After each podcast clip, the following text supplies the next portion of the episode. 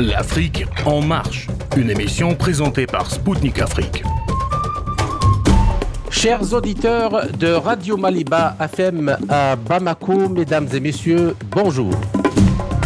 Je m'appelle Kamal Louad, je suis journaliste, correspondant à Radio Sputnik Afrique et animateur de l'émission L'Afrique en marche. Dans cette nouvelle édition spéciale de l'Afrique en marche, j'ai l'honneur et le plaisir de recevoir L'économiste français Jacques Sapir, directeur d'études à l'École des hautes études en sciences sociales à Paris, où il dirige le Centre d'études des modes d'industrialisation. Il est également membre étranger de l'Académie des sciences de Russie. Avec lui, nous allons analyser l'évolution de la crise bancaire américaine et le risque qu'elle génère sur un défaut de paiement de la dette souveraine des États-Unis et son impact économique financier, monétaire et géopolitique sur le monde.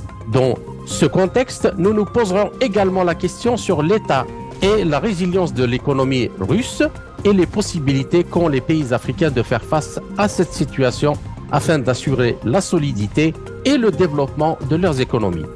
A tout de suite sur Maliba FM à Bamako.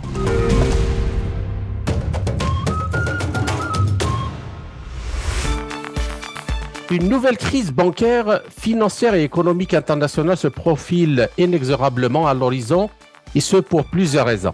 La multiplication des problèmes dans les systèmes bancaires de plusieurs pays, aux États-Unis, avec la Silicon Valley Bank, Silver Gate Bank, Signature Bank et enfin la First Republic Bank. En Suisse, avec le sauvetage de Crédit Suisse. En Allemagne, avec la Deutsche Bank ont ravivé les craintes d'une crise financière majeure comme en 2008-2009, c'est-à-dire lors de la crise des subprimes. Mais d'autres problèmes aggravants s'imposent également avec la plus grande acuité, à savoir la croissance en berne des pays de l'Union européenne combinée avec une hausse vertigineuse de leur endettement, notamment public, et par-dessus tout, le ralentissement brutal de l'économie américaine et le risque de défaut de paiement sur la dette souveraine des États-Unis qui font craindre le pire à l'économie mondiale. Selon des statistiques de la Fed, de 1915 à 2010, le bilan de la Banque centrale américaine est passé de près de 0 à 1000 milliards de dollars. En 2009, lorsque l'outil de l'assouplissement quantitatif est inventé pour faire face à la crise financière, le bilan de la Fed est passé de 1000 milliards à 5000 milliards entre 2009 et 2018. Un record historique jamais atteint auparavant. Puis, en 2020 et 2021, dans le contexte de la pandémie de Covid-19, il est passé de 4 000 à 9 000 milliards en presque une année. Alors, comme à l'accoutumée dans ce genre de situation, le cours de l'or ne cesse de flamber depuis le début du mois de mars, dépassant récemment les 2000 dollars l'once. Mais la demande pour l'or a pris surtout un coup d'accélérateur l'an dernier à cause des achats colossaux des banques centrales. Avec plus de 1000 tonnes en 2022, elles ont acquis des quantités jamais vues depuis 1950, soit près de 33% de la demande mensuelle. Ceci rappelle à bien des égards la situation du monde en 1929 suite à la Grande Dépression économique. Ainsi, le système financier et monétaire international est-il en train de laisser tomber les talons pétrodollars au profit d'un futur nouveau système basé sur l'or. Et les États-Unis seront-ils l'épicentre du tsunami financier qui risque de frapper à nouveau à cause des doutes croissants confirmés par des responsables américains de défaut de paiement sur la dette souveraine des États-Unis? Alors pour parler de tous ces enjeux majeurs sur le futur proche de l'économie mondiale, j'ai le plaisir de recevoir l'économiste français Jacques Sapir, directeur d'études à l'École des hautes études en sciences sociales à Paris, où il dirige le Centre d'études des modes d'industrialisation. Il est également membre étranger de l'Académie des sciences de Russie. Jacques Sapir, bonjour et merci de nous avoir accordé cet entretien. Bonjour, merci à vous. Alors, euh, la première question, L'État fédéral américain semble être la première victime de la hausse des taux, vu qu'il n'arrive plus à financer ses déficits au fur et à mesure de l'augmentation des taux auxquels il emprunte pour rembourser ses dettes passées. Alors, en 2008, le risque venait des banques et s'était propagé vers les ménages et les entreprises, c'est-à-dire vers l'économie réelle. Et l'État était intervenu pour rétablir la stabilité de l'ensemble du système. Aujourd'hui, le risque vient de l'État lui-même, qui doit assurer la survie de l'économie réelle et assumer en même temps une période de hausse des taux plus longue que prévu, alors que sa dette a triplé depuis 2008, atteignant les 31 400 milliards de dollars, soit 121% du PIB. Alors, ma question, la hausse de la rémunération des CDS observée sur les marchés américains n'annonce-t-elle pas euh, que les investisseurs anticipent au moins ou au moins envisagent la possibilité d'un défaut de paiement du gouvernement des États-Unis? Et à ce titre, rappelons que le plafond de la dette a été relevé 78 fois depuis 1960 sous les présidents, qu'ils soient démocrates ou républicains. Bah, si vous voulez, le, problème n'est pas tellement celui d'un défaut de paiement qui est aujourd'hui euh, extrêmement peu probable. On, peut même dire que c'est une hypothèse qu'on peut, pour l'instant, euh, exclure. Le problème, c'est que à nouveau, et là vous l'avez euh, dit très nettement, il va falloir relever le plafond de la dette. Et comme toujours, à chaque fois qu'il faut relever le plafond de la dette, il y a une forme de conflit entre le Congrès, le Sénat et la Chambre des représentants et le président. Que ce président soit un démocrate, et à ce moment-là, très souvent, il a face à lui un Congrès républicain, ce qui est le cas actuellement autrement que le président soit un républicain et qu'il ait en face un Congrès qui soit euh, plutôt démocrate. Euh, ça peut euh, prendre plusieurs semaines. J'étais très souvent aux États-Unis dans les années 1990 et combien de fois ne me suis-je pas fait, je dirais, sortir de la bibliothèque du Congrès parce qu'il y avait ce que les Américains appellent un furlough, Autrement dit, les fonctionnaires fédéraux ne sont plus payés. Bon, ça dure trois, quatre, cinq jours, et puis après, on finit toujours par trouver un compromis. Donc, le problème n'est pas en réalité la question de la dette publique, si vous voulez, ou disons le problème aigu. Bien sûr qu'elle reste un problème, mais c'est pas ça la, la, question. La véritable question, c'est euh, la santé des banques régionales, si vous voulez. Et il faut savoir qu'aux États-Unis, la très très très grande majorité des banques sont des banques régionales. Quand je parle de banques régionales, c'est des banques qui n'existent que dans un État. Et vous savez qu'il y a une législation aux États-Unis qui, si elle n'interdit pas complètement, en fait, limite drastiquement la possibilité d'extension d'une banque sur plusieurs États sauf s'il s'agit d'institutions financières particulières, c'est-à-dire de, euh, de banques d'affaires. Or, ce que l'on sait, c'est qu'aujourd'hui, du fait effectivement de la remontée des taux, du fait aussi des problèmes économiques qui touchent l'économie, que ce soit les entreprises, que ce soit les ménages, un très grand nombre de banques des États, de banques régionales, et ça a été le cas justement pour la Silicon Valley Bank, la euh, First Republic Bank, sont aujourd'hui en grave difficulté. Et cela, d'une certaine manière, impose à la Réserve fédérale de modérer sa politique. On sait que la Réserve fédérale a augmenté les taux de manière très forte, pratiquement 4% en 12 mois. Elle les a probablement augmentés trop vite. C'est maintenant tout à fait clair. Non pas qu'il ne fallait pas augmenter les taux, fallait augmenter les taux ne serait-ce que face à l'inflation, mais elle a probablement procédé trop vite. Et ceci, plus la montée des taux pour les investisseurs privés, pour les ménages et pour les entreprises, confrontent d'une certaine manière l'économie américaine à une crise de liquidité. Alors, pour l'instant, cette crise n'est pas une crise, je dirais, violente, c'est plutôt une crise qui se déroule à bas bruit, mais il y a toujours le risque, il faut le savoir, que le gouvernement des États-Unis en perde le contrôle. Et donc, il sera extrêmement important dans les semaines qui viennent de voir quelles seront les mesures qui seront prises et par le gouvernement et par la réserve fédérale, et si ces mesures nous montrent que le gouvernement fédéral a décidé effectivement de prendre à bras le corps la situation, ou d'une certaine manière se contente de gérer la situation telle qu'elle est. Il faut se rappeler que par rapport à la crise de 2008-2010, la, crise de subprime que vous avez citée à très juste raison, il y avait eu à ce moment-là la discussion de toute une série de mesures réglementaires qui devaient s'appliquer. Et aujourd'hui, qu'est-ce que l'on constate? Bien, soit ces mesures n'ont finalement pas été prises, parce que peut-être que la crise n'a pas duré assez longtemps, si vous voulez, et que les bonnes résolutions qui ont été prises au moment où les choses allaient mal ne se sont pas, d'une certaine manière, matérialisées dans les années euh, qui suivent, ou bien tout simplement parce que les banques ont trouvé les moyens de contourner une partie des régulations qui avaient été mises en place. Et donc, par rapport à ça, euh, Monsieur Sapir, donc euh, pour les, les, règles prudentielles BAL 1, BAL 2 et BAL 3 ont imposé aux banques, notamment de dépôt, d'avoir euh, des, des obligations de, de l'État américains parce qu'on pense, malgré qu'elles le ramenaient, elles rapportaient peu, mais elles, on pensait qu'elles étaient sûres et, euh, et très liquides. Mais la remontée des taux actuellement fait en sorte que le, la rémunération de ces, de ces obligations euh, s'effondre. Oui, tout à fait, tout à fait. Alors, c'est différent suivant que l'on regarde les, les, obligations de long terme et les obligations de court terme.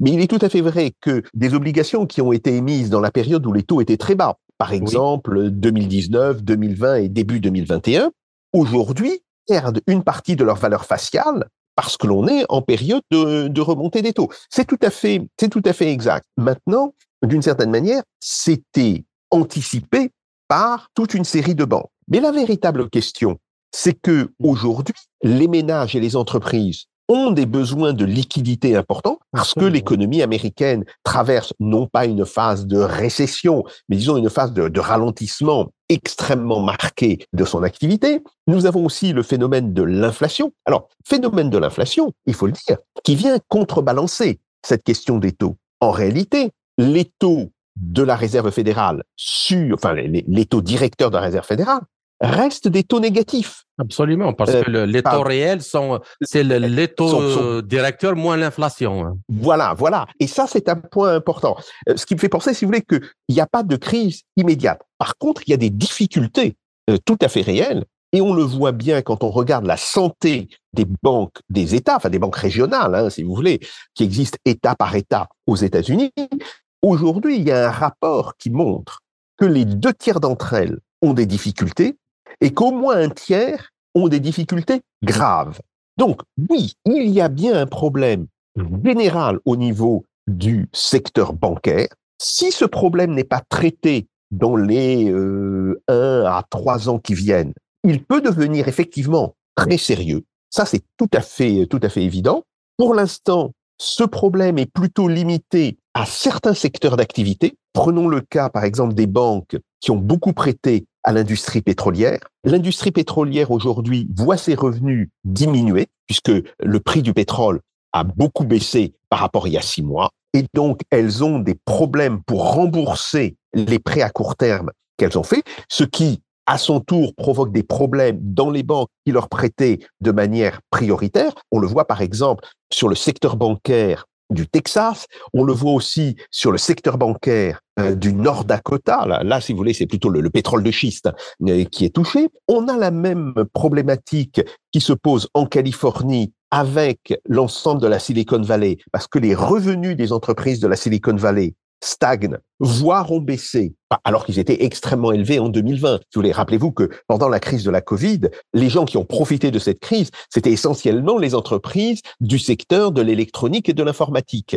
Avec le retour à une situation normale, bah, ces entreprises, elles, sont maintenant touchées par le ralentissement de l'activité économique, et donc elles vont et elles ont déjà une certaine difficulté à faire face à leurs prêts de court terme.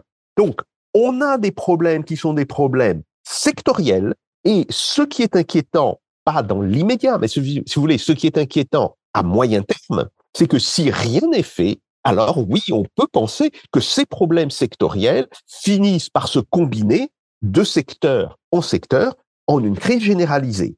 Je me répète, ce n'est pas quelque chose qui menace les États-Unis d'ici quelques semaines, voire d'ici quelques mois, mais c'est un problème tout à fait réel si on regarde cette fois-ci à l'horizon de 2-3 mmh. ans. D'accord.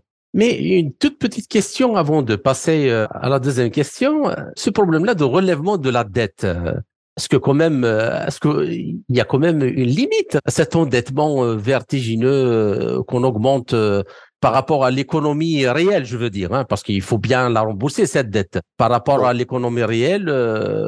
Non, il, il n'y a, si vous voulez, aucune limite réelle. Il n'y a de limite que de limites conventionnelles, c'est-à-dire des limites qu'on se fixe soi-même. Mais si on se les fixe soi-même, on peut aussi décider de les changer. Il faut comprendre une chose, c'est que, bien sûr, la, dette a beaucoup augmenté, mais le PIB a beaucoup augmenté, sous l'effet à la fois de la croissance réelle, mais aussi de l'inflation. Et quand on calcule, si vous voulez, le fameux euh, rapport dette sur PIB, qu'utilisent toutes les agences de notation et que maintenant tout le monde utilise en disant ah oui, la dette atteint plus de 100%. Bon. Mais en réalité, ce rapport, il associe, si vous voulez, un stock, le stock de dette, à un flux annuel, le flux de PIB, et le flux de PIB, il monte parce qu'il s'agit toujours du PIB constant, du PIB pardon courant, et il monte à la fois du fait de la croissance réelle et du fait euh, de l'inflation. Donc ça c'est un premier problème. Après vous avez un problème qui est un problème d'ordre juridique effectivement, c'est ce qu'on appelle le plafond de la dette. Euh, et la dette est plafonnée de par la loi aux États-Unis. Si on veut pouvoir augmenter la dette, il faut changer la loi. Ça se fait, et vous l'avez très bien dit, les États-Unis l'ont fait 78 fois depuis les années 60, depuis 1960. Bon, ça se fait régulièrement, mais ça provoque toujours une forme de crise politique entre le président et le Congrès. Alors, le point important, c'est si on a une crise politique, comment va-t-on la résoudre? On voit très bien que le Congrès qui est actuellement plutôt à majorité républicaine, alors, ça peut varier parce que la vie politique américaine n'est pas organisée comme la vie politique européenne. On n'a pas de parti très, très, très bien structuré. Il y a toujours euh, des sénateurs ou des représentants qui se proclament démocrates ou qui se proclament républicains, mais qui peuvent très bien changer de camp avec un vote. Bon, néanmoins, aujourd'hui, on a plutôt une majorité républicaine. Et cette majorité républicaine exige des coupes dans les programmes sociaux. Et le gouvernement, enfin le, président, qui est un président démocrate, veut au contraire sécuriser ses programmes sociaux. Et de ce point de vue-là, il n'a pas tort, parce que ces programmes sociaux, c'est ce qui assure, je dirais, un filet de sécurité à l'activité de l'économie américaine.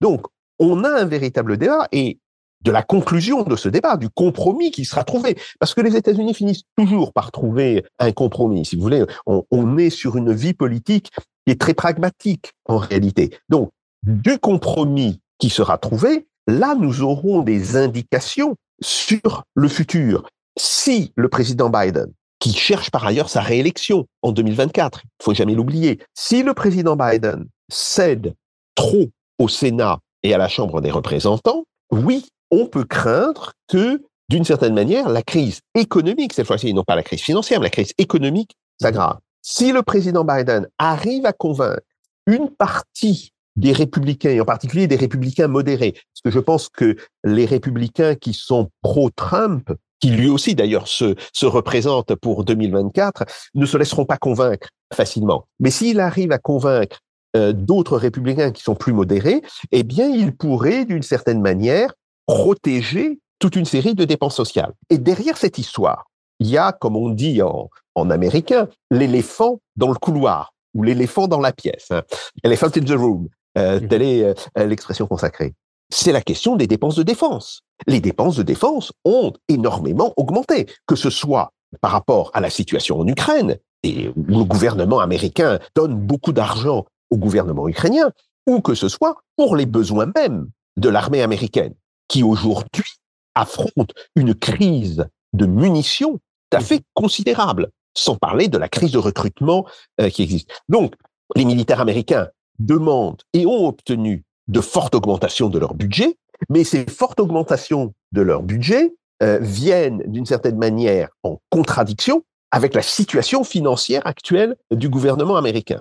Et donc, le président Biden, quand il va chercher un compromis, ce qu'il est déjà en train de faire en réalité, euh, va être pris dans l'engrenage suivant, ou disons dans, dans l'alternative suivante, soit il sauvegarde les dépenses militaires américaines, mais il devra faire des, euh, des économies sur autre chose. Et il fera des économies sur les budgets sociaux.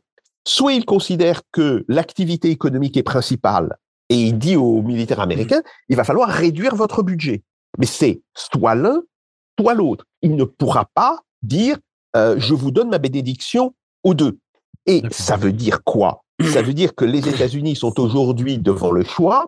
Est-ce qu'ils regardent leur avenir à moyen et à long terme, et ça voudrait dire plutôt soutenir l'économie, ou est-ce qu'ils regardent la situation à court terme, et on sait que certains euh, aux États-Unis euh, sont extrêmement inquiets sur l'évolution de la situation, attention l'Ukraine, parce que l'Ukraine n'est pas importante pour les États-Unis, mais plutôt pour Taïwan, euh, le, le, risque d'un affrontement avec la Chine, et disent il ne faut sous aucun prétexte toucher aux dépenses euh, de défense. Donc c'est ça plutôt, euh, je dirais, l'arbitrage fondamental dont on verra comment il se passera lors du compromis que l'on aura d'ici quelques semaines. D'accord. Alors, ma seconde question, Monsieur Sapir, on remarque que le, les achats d'or, en particulier par les banques centrales dans le monde entier, augmentent d'une manière rapide. En particulier la Chine, donc qui a augmenté énormément ses achats ces, six derniers mois et, et, qui arrive à des proportions. enfin, moi, j'ai trouvé que il y a certains c'est-à-dire initiés dans les marchés financiers, disent que le chiffre qui est annoncé par les autorités chinoises de 2076 euh, tonnes euh, n'est pas réel et que euh, pour ce que détient l'État, il est surtout près de 14 500 tonnes. C'est à peu près 1,8 fois plus que les États-Unis. Alors, ma question, s'il n'y avait pas de risque euh, je ne sais pas, je parle sous votre hmm. contrôle, s'il n'y avait pas de risque sur la bulle euh, du dollar, et ici, ici la dédollarisation est une illusion comme euh, l'affirment les défenseurs du système actuel, pourquoi cette ruée sur l'or il faut là, bien, il y a plusieurs faits qui rentrent, si vous voulez, en ligne de compte. Premièrement, l'économie chinoise est plus importante que l'économie américaine. On le sait quand on regarde en particulier la parité de pouvoir d'achat. Euh, aujourd'hui, euh, la Chine est grosso modo entre 15 et 20% au-dessus de l'économie américaine. Donc, de ce fait, il n'est pas si étonnant que cela euh, que la Chine ait plus d'or que les États-Unis. Donc ça, c'est un premier point. Le deuxième point, oui, il y a un problème avec le dollar. C'est évident. Et si mhm. on regarde les statistiques du Fonds monétaire international, statistiques qui, qui, qui regardent trimestre par trimestre, euh, l'évolution des réserves dans les banques centrales mondiales, enfin, en tout cas les banques centrales des pays qui font partie du FMI, mais pratiquement tous les, tous les pays euh, sont au FMI actuellement, eh bien, on voit que la part du dollar diminue. Euh, le dollar qui était monté à 65%, est tombé légèrement en dessous de 60%. Bien. Pourquoi? Eh bien, d'abord parce que toute une série de pays sont inquiets quant à l'instrumentalisation politique du dollar. Vous savez, euh, cette loi qui a été votée aux États-Unis et qui autorise les États-Unis à considérer que l'usage par un pays tiers du dollar le fait rentrer dans la sphère de la loi américaine. C'est ce qu'on appelle l'extraterritorialité. Exactement. Hum. Bon. Et, ça, ça inquiète de très nombreux pays. Euh, L'Arabie saoudite, mais aussi euh, l'Indonésie, l'Inde. Bon. Donc là, il y, a déjà euh, ce problème. Après, il y a les conséquences des sanctions qui ont été prises contre la Russie. Ces sanctions qui ont été prises contre la Russie imposent à tous les pays qui veulent continuer de commercer avec la Russie, et ces pays sont en fait une majorité, parce que les sanctions ne sont aujourd'hui appliquées que par le groupe des pays occidentaux et de leurs alliés. Alors, ils ont deux alliés en Asie, hein, le Japon et la Corée. Euh, ils ont dans le Pacifique Sud euh, l'Australie et la Nouvelle-Zélande. Mais en dehors de ça, c'est essentiellement les pays de l'OTAN. Mmh Donc, euh, tous les autres pays qui veulent continuer de commercer avec la Russie et qui d'ailleurs développent leur commerce avec la Russie doivent utiliser une autre monnaie que le dollar parce que autrement, il tombe euh, sous le coup de la loi américaine. Et donc, ceci euh, induit aussi une volonté de ces pays de sortir du dollar. Alors, le problème, c'est que on voit bien que la part du dollar va diminuer dans l'économie mondiale. Euh, on peut penser que dans les réserves internationales, elle passe des euh, grosso modo 60 euh, ou 59,8 euh, auxquels ils sont actuellement à 40%. Donc, si vous voulez, c'est une forme de dédollarisation. C'est pas l'effondrement du dollar, mais c'est de fait une, réduction sensible. Une dynamique, au moins le commencement d'une dynamique de dédollarisation. Le commencement d'une dynamique, absolument. Bon. Il se pose la question, quelle monnaie peut le remplacer? C'est certainement pas l'euro qui reste aujourd'hui autour de 20% des réserves internationales, essentiellement les réserves des pays de l'Union européenne. Donc, l'euro, de ce point de vue-là, n'est pas capable de remplacer le dollar. Le yuan, techniquement, ne le peut pas, parce que pour l'instant, il y a trop de restrictions au commerce du yuan pour qu'il soit massivement acheté par les euh, banques centrales, même si les achats du yuan, de ce qu'on appelle le, renminbi international, euh, ont monté depuis quelques années. Ça a monté, mais ça reste quand même extrêmement faible. Alors on a d'autres monnaies, euh, le franc suisse, la livre sterling, on a des monnaies exotiques, euh, le dollar australien, le dollar canadien, le dollar de Singapour aussi. Mmh Tout ceci, toutes ces petites monnaies sont aujourd'hui l'équivalent de l'euro. Hein si vous voulez, je vous, ai dit, l'euro c'est 20%, euh, ces petites monnaies font 20%, très bien. Mais si le dollar perd 20% dans les réserves, qu'est-ce qu'il remplace? Ça ne peut pas être le yuan, ou du moins pas dans l'immédiat. Dans, Et donc, euh, beaucoup de pays se disent, ben, en attendant qu'apparaisse une nouvelle monnaie internationale, on se replie sur l'or. Achetons de l'or. Donc, si vous voulez, ce sont des achats pour attendre. Et euh, c'est pour pouvoir négocier après euh, en position de force. Voilà, exactement. Et avoir son mot à dire dans le ah, dans, dans, dans, le système monétaire international. Et euh, ce qu'il faut attendre, c'est la réunion des BRICS qui aura lieu au mois d'août prochain. Alors, cette réunion, on le sait, voilà, euh, on va très probablement admettre dans les BRICS deux pays, peut-être plus. Hein. il y a déjà l'Arabie saoudite et l'Iran, mmh peut-être d'autres pays, l'Argentine. Il y a aussi l'Indonésie qui a déposé euh, sa candidature. Bon. Mais il y a une autre question qui doit être traitée dans cette réunion.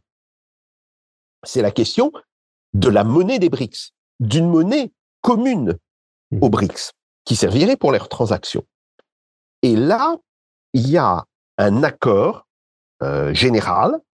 Euh, alors, ce sont les Indiens qui ont beaucoup soutenu cette idée, mais on voit désormais dans la presse chinoise euh, que l'idée d'une monnaie commune des BRICS est admise par le gouvernement chinois, et le gouvernement russe soutient aussi cette idée. Bon, donc, il est très clair que c'est quelque chose qui va être discuté. Après, quelles seront techniquement les caractéristiques de cette monnaie? Euh, jusqu'à quel point pourra-t-elle remplacer le dollar euh, dans des transactions internationales, euh, dans son rôle de réserve? Les, Tout ceci reste pour l'instant un peu flou.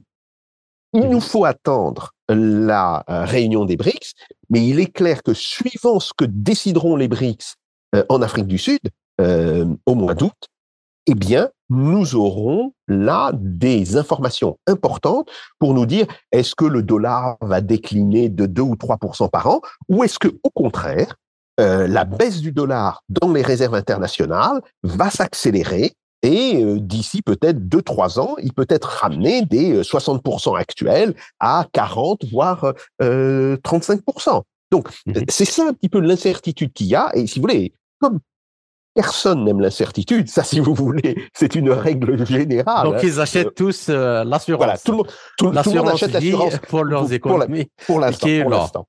Voilà.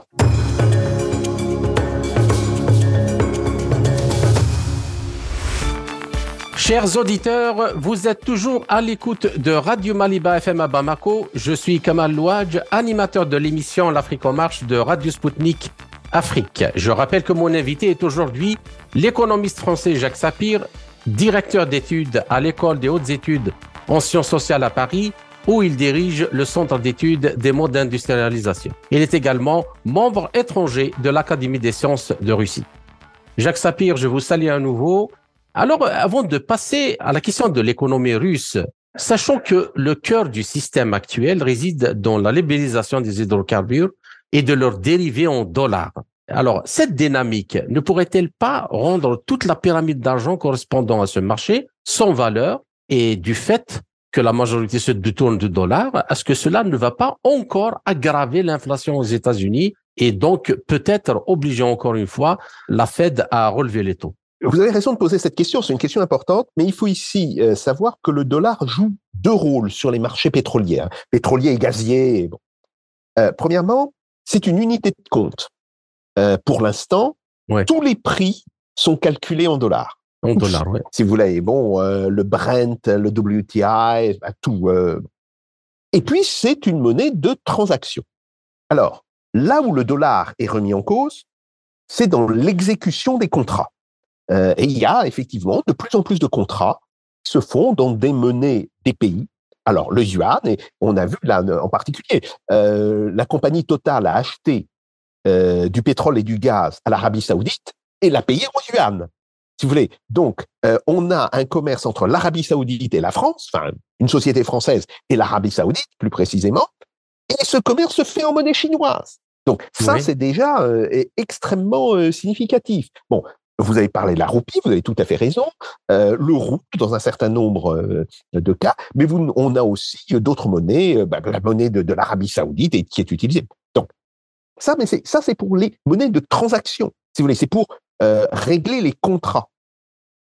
Et donc, un contrat qui peut être euh, libellé euh, en yuan, en roupie, bon, il peut être garanti par des contrats de futur et par des contrats d'option qui, eux, sont libellés en dollars. Donc, il n'y a pas de lien mécanique. Je ne dis pas qu'il n'y ait pas un lien politique. Il n'y a pas de lien mécanique entre mmh le fait qu'on utilise de moins en moins le dollar pour solder des transactions matérielles et euh, toute la pyramide financière qui est d'ailleurs nécessaire parce que euh, il faut se garantir euh, bah, si un pays ne peut pas livrer ou si les prix vont trop fluctuer. C'est d'ailleurs pour ça qu'on prend des options sur le, le marché des futurs. Et là se pose une véritable question. Qu'est-ce qui pourrait entraîner la dédollarisation de ce marché-là? Alors très nettement, c'est l'abandon du dollar comme unité de compte. C'est pas la question de la monnaie de transaction, c'est la question de l'unité de compte. Effectivement, si le rôle du dollar comme unité de compte est mis en cause, autrement dit, si on cesse de calculer euh, le cours du dollar, euh, le, cours du pétrole, pardon, excusez-moi, euh, en dollars, mais qu'on le calcule dans une autre monnaie, le yuan, la roupie, n'importe quoi. Alors là, oui, euh, il y aura un changement dans les règles des marchés de futur, et ces marchés de futur se feront dans la nouvelle monnaie qui sera la nouvelle euh, unité de compte sur le marché du pétrole. Et là, on voit qu'il y a un véritable problème. Alors, d'un côté, il y a une très grande, je dirais, euh, euh, de cette pratique des unités de compte, euh, unités de compte qui sont aussi liées au fait que bah, le dollar, le, pétrole, il est produit aux États-Unis. Les États-Unis sont des très gros producteurs de pétrole. Ce sont des petits exportateurs, mais ce sont des gros producteurs de pétrole. même chose pour le gaz. Et quelle monnaie, quel instrument monétaire va faire aussi bien que le dollar l'unanimité des pays? Et il y a une autre manière de considérer les choses. Est-ce que cette unanimité est encore possible? Est-ce que la fragmentation dont vous avez parlé, c'est très juste? On est en train de voir les marchés mondiaux se fragmenter. Mmh et il y a des groupes de pays qui disent, nous ne commercerons plus qu'avec nos amis et nous ne commercerons pas avec les autres. Bon. Euh, est-ce que cette fragmentation va atteindre le marché des hydrocarbures? Si elle l'atteint, alors ça voudrait dire que le dollar ne serait plus utilisé comme une unité de compte que pour euh, les pays alliés aux États-Unis. Donc, on calculerait toujours en dollars euh, le pétrole et le gaz produits aux États-Unis, en Norvège, euh, en Grande-Bretagne, bon, mais pas tellement au-delà. Et dans le reste du monde, on aurait d'autres règles, d'autres unités de compte, que ce soit le yuan ou, toute autre chose. Et ça, pour le coup, ça porterait un, un, coup euh, très dur au dollar parce que ça obligerait euh, tous les traders à changer leurs pratiques. Alors, on n'en est pas encore là. C'est-à-dire, tous les milliers de dollars dont vous avez parlé, par exemple, sur les, marchés à terme, euh, lesquels. On, s'assure, cette pyramide-là, c'est...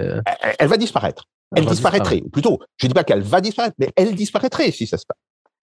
Euh, ce que l'on voit, c'est à la fois euh, une très grande inertie, si vous voulez, parce que autant les traders sont des gens extrêmement actifs quand il s'agit d'inventer de nouveaux outils financiers euh, pour se protéger, autant ils sont très conservateurs sur l'instrument général qu'ils utilisent. Mais toute une série de traders, et c'est important, pas simplement les traders chinois ou russes, mais aussi euh, des traders à Singapour, ont ouvert des comptes, si vous voulez, dans d'autres monnaies. Alors à Singapour, ils utilisent le yuan et la roupie. On peut penser par exemple que les traders russes sont en train d'ouvrir des comptes en roubles. Mmh et ce qui montre que même si on n'est pas encore euh, arrivé au niveau où on va avoir une fragmentation totale du marché des hydrocarbures, les opérateurs se préparent, se préparent euh, à cette perspective. Et donc là encore, euh, il faut attendre. Si vous voulez, il n'y a rien qui se passera dans l'immédiat, mmh mais d'ici deux trois ans, et en particulier si la monnaie des BRICS prend son envol, on pourrait avoir des modifications extrêmement importantes sur une partie euh, des pays producteurs, c'est-à-dire que euh, on aura toujours des pays qui décideront de rester en dollars, les pays qui sont alliés aux États-Unis, hein, la Grande-Bretagne, la Norvège, bon, mais les pays qui ne sont pas des alliés des États-Unis ou qui sont en conflit avec les États-Unis pourraient décider de construire un autre système fondé, lui, sur une autre unité de compte. D'accord. Parfait. Alors euh, maintenant, euh, passons au deuxième sujet qui est celui qui concerne l'économie russe. Alors, dans un récent article, et prenant le contre-pied, il faut bien le dire, des économistes occidentaux qui prévoyaient le, pire à l'économie russe, vous estimiez que cette dernière semble surmonter, je cite, je vous cite, euh, en cette fin euh, du premier trimestre 2023, la plus grande part de l'effet des sanctions. Et donc, et vous rajoutez, c'est des problèmes persistent et se voient particulièrement dans l'évolution de la productivité du travail, la dynamique de l'économie, laisse penser que le deuxième trimestre devrait être caractérisé par le retour de la croissance, ne serait-ce que du fait de la présence d'un effet de base donc favorable. Et vous citez, le chômage continuera de baisser, les revenus des ménages de progresser. Ceci conduit à estimer la croissance de l'économie russe pour l'année 2023 au-dessus de 1% et sans doute autour de 1,5%. Alors, pourriez-vous expliquer plus en détail à nos auditeurs les raisons de votre euh, optimisme pardon, quant aux performances de l'économie russe malgré la situation internationale aussi bien économique que géopolitique? Alors d'abord, euh, je dois dire, je ne suis pas le seul euh, à être assez optimiste pour l'économie russe. Le Fonds monétaire international l'est, un petit peu moins que moi, mais il l'est quand même, puisque actuellement, il prévoit une croissance de 0,7% euh, pour l'année 2023 pour l'économie de la Russie euh, et euh, la revue britannique The Spectator qui est, une revue, si vous voulez, assez importante en Grande-Bretagne, a elle-même reconnu que les sanctions n'avaient pas fonctionné. Donc, quelles sont les choses qui me font penser que l'économie russe pourrait aller bien, certainement dans la deuxième moitié de cette année, et peut-être même dès le deuxième trimestre euh, c'est-à-dire maintenant. Tout d'abord, euh, l'économie russe euh, continue d'embaucher. Et ça, c'est important. Si elle était stagnante ou si elle était en dépression, elle n'embaucherait pas. Et ce que l'on voit, c'est même l'inverse qui, qui, devrait se, se passer. C'est le, le, chômage va augmenter. Voilà. Et, et là, ce que l'on voit, c'est que l'économie russe continue d'embaucher et elle embauche tellement qu'elle est aujourd'hui au-dessus euh, de son niveau d'emploi euh, maximum qui avait été atteint en décembre 2021. Donc, oui, là, il y a, là, il y a une tendance générale. La deuxième tendance importante, ce sont les résultats de l'industrie. Et on voit très bien que l'industrie manufacturière, elle, connaît une croissance très forte. Alors, qu'est-ce qu'il y a derrière?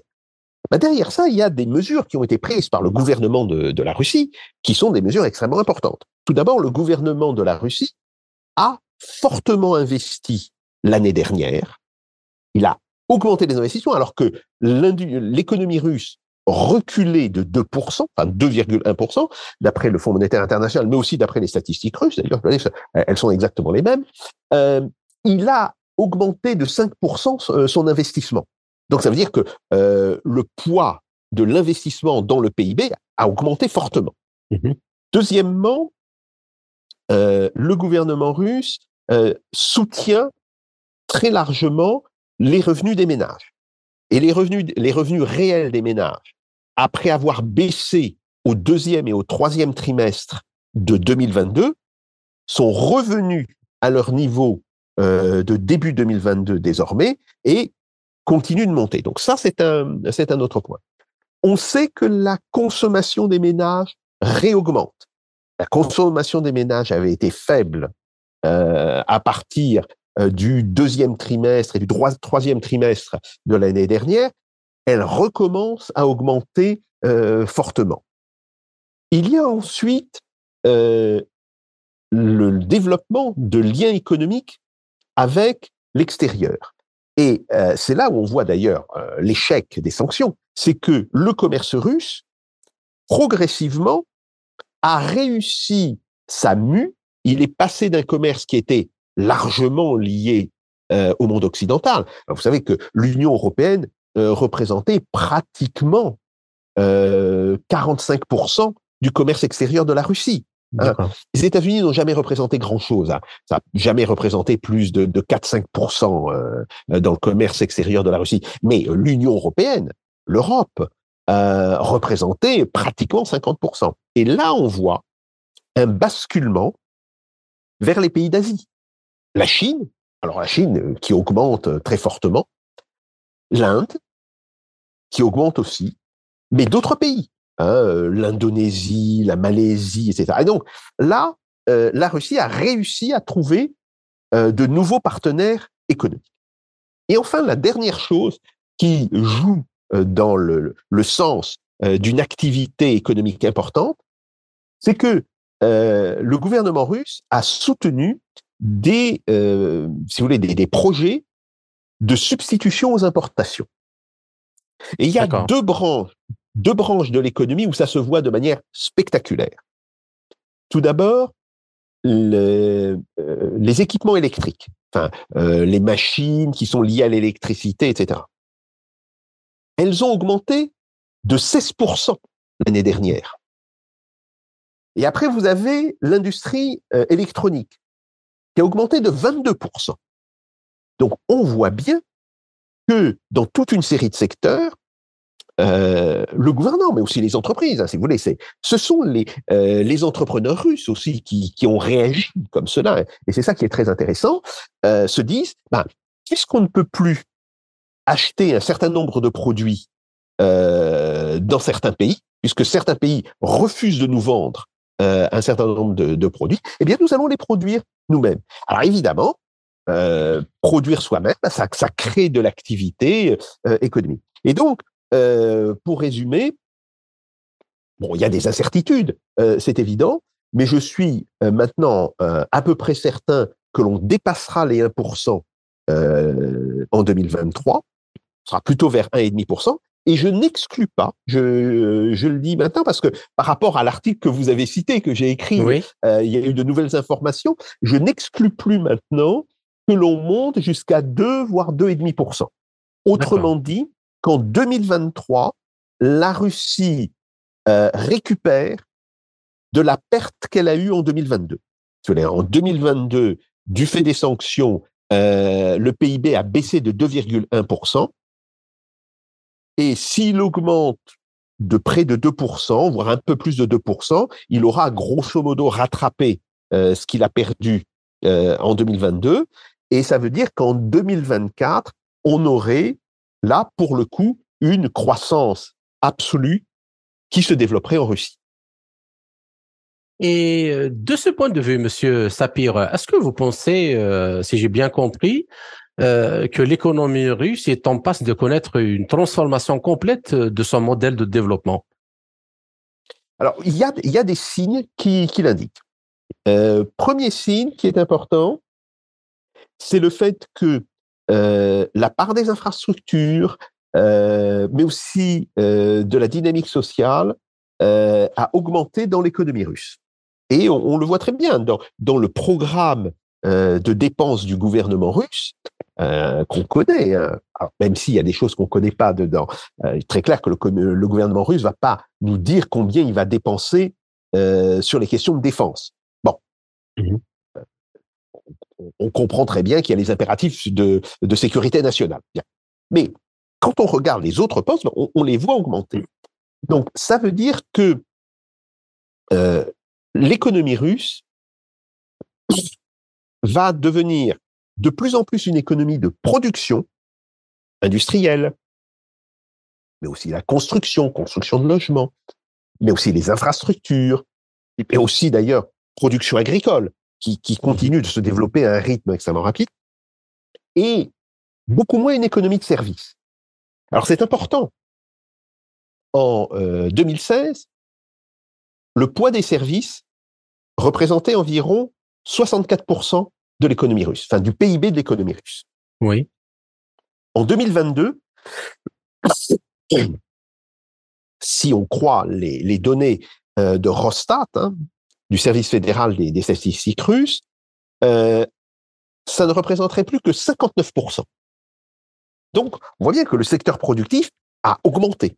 Mmh Et euh, il augmenterait, euh, si on, continue les tendances que l'on a en ce début d'année 2023, si on les continue jusqu'à la fin de l'année 2023, le secteur des services se réduirait encore de 0,6 à 0,8%. Euh, dans le PIB.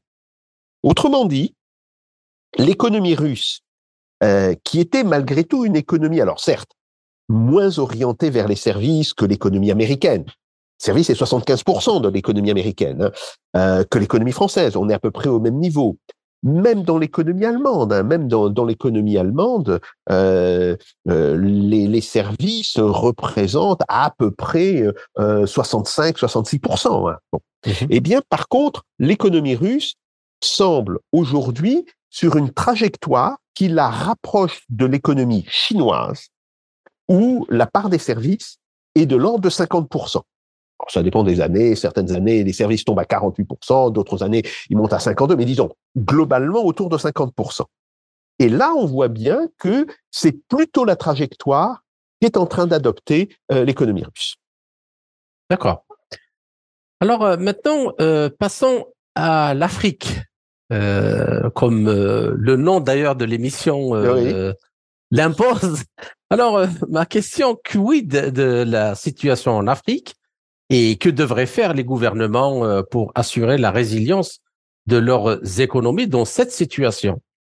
Bah, Si vous voulez, c'est très clair que le, les problèmes géopolitiques liés euh, aux hostilités militaires en Ukraine euh, ont posé des problèmes très sérieux aux pays africains. Alors, problème d'énergie, parce que euh, beaucoup de pays africains ne sont pas des producteurs d'énergie. Bon, bien sûr, vous avez l'Angola, le Mozambique, le Gabon, mais c'est pas toute l'Afrique, hein, malgré tout. Hein. Et puis, il y a des problèmes d'alimentation. Euh, le, le, marché des céréales euh, qui était un marché euh, très dominé par l'Ukraine et la Russie, a été extrêmement perturbé. Donc le problème des, des pays africains, à mon avis, il est double. Les pays africains doivent faire face à un problème de court terme. Ils doivent absolument sécuriser leurs approvisionnements en céréales et en énergie. Mais au-delà de cette question de court terme, il y a un problème de, plus long terme, qui est la question de, se dire, on ne peut plus rester dans une situation où les économies des principaux pays d'Afrique euh, sont obligées constamment de recourir à des importations. Il faut produire en Afrique les biens dont on a besoin en Afrique. Alors, euh, est-ce que ça peut se faire pays par pays? Je ne crois pas. Encore que certains pays peuvent le tenter, mais globalement, si vous voulez, euh, le niveau de développement des pays africains n'est pas suffisant pour le faire. Donc, il va falloir que ces pays s'associent. Mmh. Et plutôt que de parler d'une forme de, euh, de, pas de marché commun, si vous voulez, mais, mais euh, euh, de système qui soit copié sur l'Union européenne, ça n'a pas de sens. Ça n'a pas de sens. Il vaut mieux développer des projets de coopération autour de projets ciblés. Par exemple, le développement de l'industrie automobile. Pour le développement de l'industrie automobile, alors qu'il s'agisse des voitures particulières, euh, des voitures de petit transport, des camionnettes, etc., ou des camions aussi, il est très clair qu'il y a aujourd'hui les capacités en Afrique de développer une telle industrie pour alimenter le marché africain. Mais encore faut-il que certains pays s'associent autour de ce projet. Et je pense que euh, l'idée de développer une industrie automobile sur plusieurs pays, ça peut être typiquement un projet important euh, de développement pour les pays africains. Autre type de projet, les projets qui sont liés à des infrastructures euh, de petite taille. Par exemple, le développement de systèmes électriques et de systèmes électriques, non pas en réseau, mais qui seraient plutôt des cellules, si vous voulez, euh, alimenter un village. Bon, même chose pour l'eau. Euh, il faut euh, penser la production de pompes à eau, etc. Tout ceci, une série de pays africains ont les capacités techniques pour commencer à produire ce genre de biens. Ils doivent s'associer entre eux. Et ça, si vous voulez, c'est très important. Là encore, je dis, il n'est pas nécessaire pour cela de penser à euh, des grands projets du type euh, une union panafricaine ou euh, une union africaine qui serait faite sur le modèle de l'Union européenne. Non. pensons de la coopération sur des objets, si vous voulez. Pas de la coopération en général, mais de la coopération sur des objets. Et puis, on a un point très important, c'est le développement des transports. trop souvent encore aujourd'hui, l'une des limites au développement de l'Afrique, c'est que les transports sont incertains. Il n'y a pas assez de transports par chemin de fer, très clairement. Euh, les routes restent des routes. Alors, bien sûr, il y, a, des routes de très bonne qualité, mais plus on s'éloigne des métropoles, moins elles sont nombreuses. Donc, il y, a, un problème véritablement de construction d'un réseau routier, de construction d'un réseau euh, euh, de chemin de fer qui permettrait de désenclaver des pays ou de désenclaver des régions euh, de certains pays. Donc, on a là, si vous voulez, trois grands types d'objets. Le matériel de transport, les infrastructures lourdes, les infrastructures légères et les produits qui leur sont associés, euh, panneaux solaires, euh, euh, pompes à eau, ce genre de choses, sur lesquels des coopérations entre pays non seulement peuvent, mais je dirais même doivent mmh se développer.